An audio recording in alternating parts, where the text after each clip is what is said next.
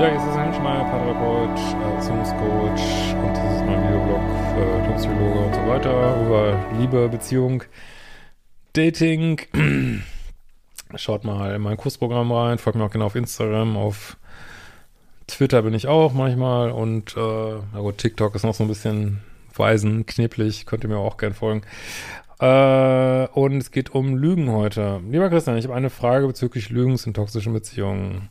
Ich habe es nämlich genau umgekehrt erlebt. Mein Partner hat mich der Lüge bezichtigt. Ah, das kenne ich gut. Das kenne ich gut.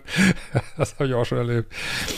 Äh, ich hätte ihm meine Lego, äh, ich hätte ihm Lego-Bausteine geklaut, was ich nicht getan habe. Und selbst wenn natürlich zugegeben hätte, der Konflikt uferte total aus. Er verstünde nicht, warum ich ihn belügen würde. Es wäre doch nichts dabei. Ich könnte es doch zugeben.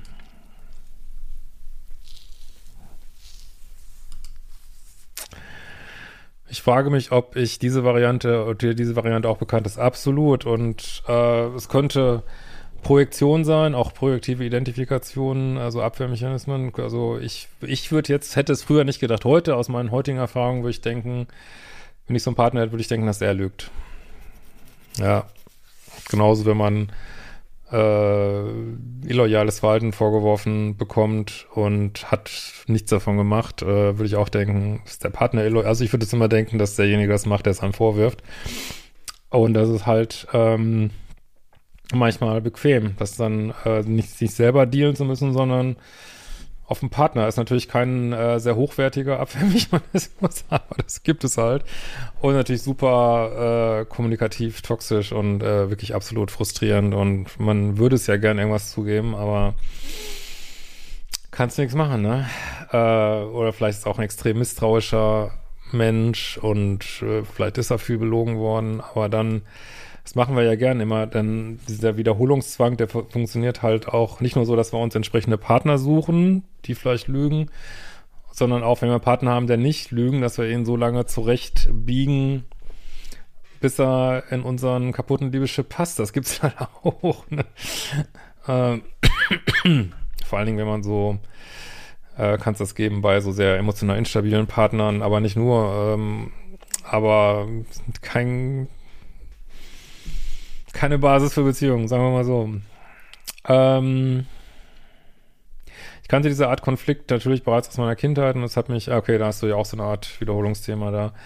Und das hat mich damals sehr getriggert. Ich fand es und finde es auch heute noch eigentlich schlimmer, als belogen zu werden. Ja, guck dir deine Anziehungspunkte an, arbeite an deinem Liebeschip, mach vielleicht die fucking Kurse, ähm, wenn das ein größeres Thema ist, dass du dann, also es bringt ja nichts, immer auf den Partner zu gucken, dass du diese Anziehungspunkte klärst, ähm,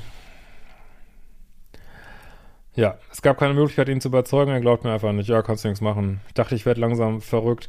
Ja, es ist natürlich auch, wenn man so will, könnte man es auch als eine Art ähm, Gaslighting nennen, ne? Ja, also jetzt nicht bewusst unbedingt, aber aber ich finde diese Begriffe, was ich jetzt gerade gesagt habe, mit Projektion und projektiver Identifikation, habe ich auch schon was zu gemacht oder googelt das. Gerade keinen Nerv, das äh, alles aufzudröseln. Ähm, dann äh, guckt euch das gerne mal an. Und ja, das ist sowas, dass man irgendwas, was man selber nicht dealen will, in den Partner reinsteckt, so, ne? Ähm, ich dachte, es wird langsam verrückt. Es wäre eine Ruhe gewesen, wenn ich es zugegeben hätte. Ja, da versucht er dich in sein Schema reinzupressen, ne? Hm. Obwohl ich es nicht war. Nach dieser Geschichte gab es dann eine von minus sieben Trennungen. Ja, On-Off-Beziehung, nicht kompatibel, Tschüssikowski. Macht euch das Leben nicht so schwer, Leute. Es gibt gute, einfache Ratschläge für, aber weil toxische Beziehungen oder auch On-Off-Beziehungen sind halt total simpel, laufen immer nach dem gleichen Muster ab. Das ist wirklich, äh, die sind vorhersehbarer als eine Autobahn irgendwie, ne? Also wirklich, das ist.